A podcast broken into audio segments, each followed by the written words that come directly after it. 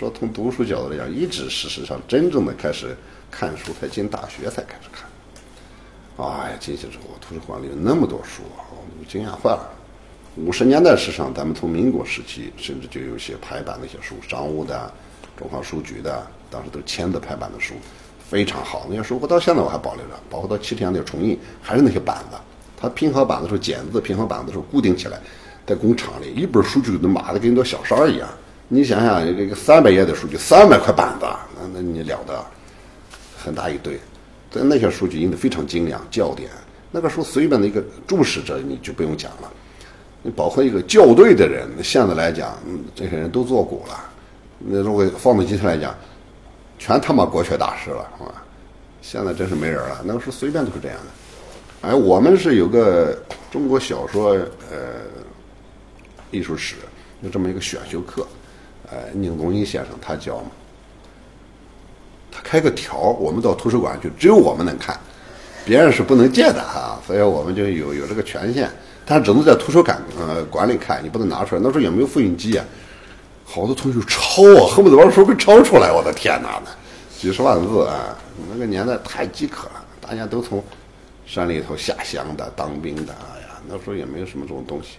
文革期间这些书都毁了，所谓所谓的封资修的东西，所谓四旧的东西，全部全部给毁掉了。所以到最后大家都很饥渴。但是我到大学里有本杂书给我印象特别深刻的一本书。叫《美术丛刊》，《美术丛书》是邓石，是民国期间的一个早年的、晚清的民国期间很重要的学者，还有黄宾虹，就咱们画画的黄宾虹，他们两个编的。哎呀，那本书我建议你们看看，太好了。他讲的美术是个大美术的概念，不是说像咱们就是画画才算美术。它里边讲的，比如女人的 绣花啊，怎么呃铸剑、造剑。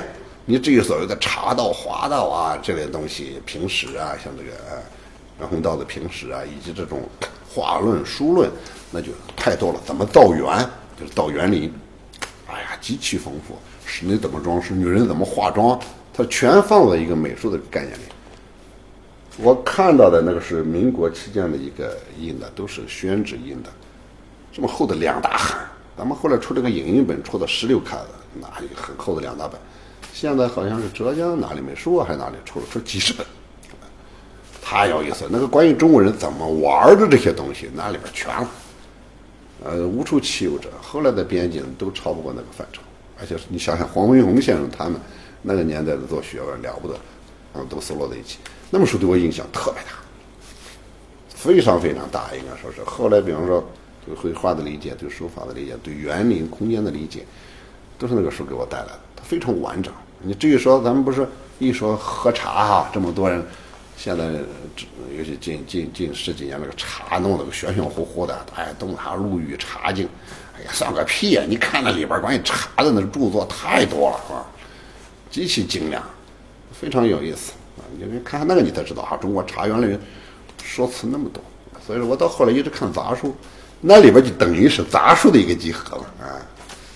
所以后来看书也是也是比较杂。就逮着什么看什么，有时候强迫自己看一点那个很严肃的东西。我记得大学毕业之后，我们来了几个同事啊，一个人大的毕业的啊，还有一个山大毕业的，我们三个组的学习小组。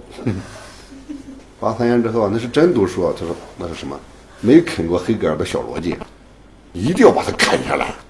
哎呀，就讨论。没这一周大家回去看，分头看啊，然后是周末在一起喝酒，要讨论这个。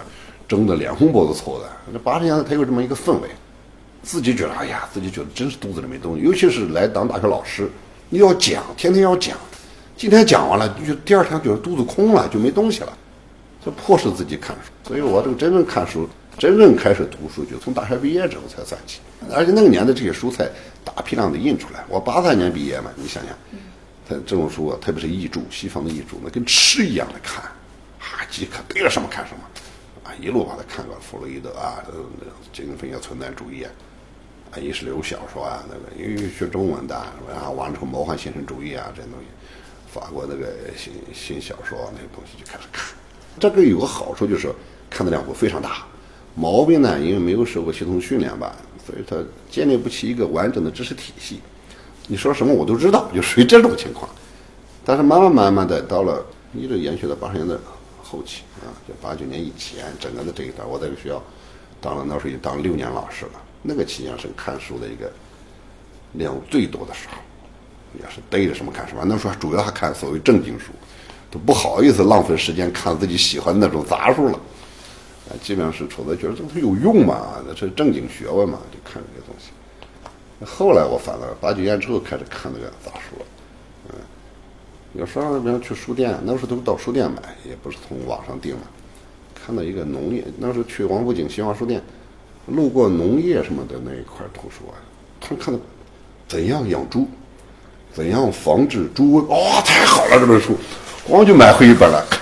因为我过去有个焦虑嘛，小时候在家里养猪，那个猪子老老生病，死了一头。你像那个猪是家里极其重要的生产资料啊，突然死了一头猪，把如丧考妣哇！那这个事儿很大。然后小时候嘛，用各种这种芒硝啊给它吃，拌到屎里，猪就开始整天拉是吧？拉拉也拉死了。所以这一直是个事儿。他怎么能治这个东西？我就看里面介绍各种招数，我都恨不得再养头猪试试那种啊。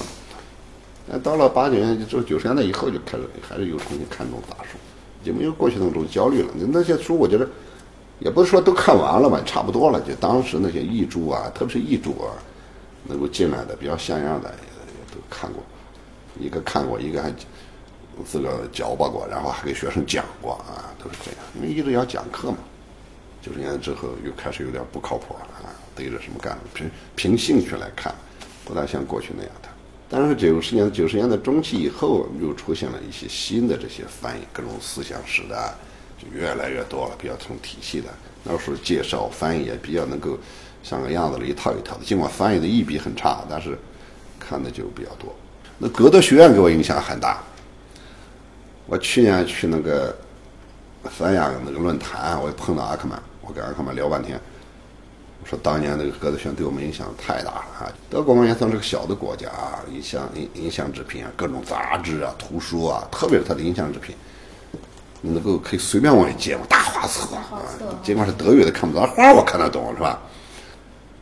一大堆一大堆的借，我是他比较早的会员，然后借了他那完整的了解。我们现在翻译啥？英国一本，法国一本，呃，美国一本，你不知道他这本书放在整个他那个体系里，他是在什么位置？你建立不起这种感觉来，但是歌德学院就相对比较好，就等于把德国的文化这个东西，它等于当那个样本一样放到中国来了，你可以去感受它。我们的说白了，读书都是一个很零散的，东吃一口西吃一口啊。今天有时候可能吃拉肚子了啊，明天可能吃长一大块肥肉，还算有营养。是是是，基本这么看。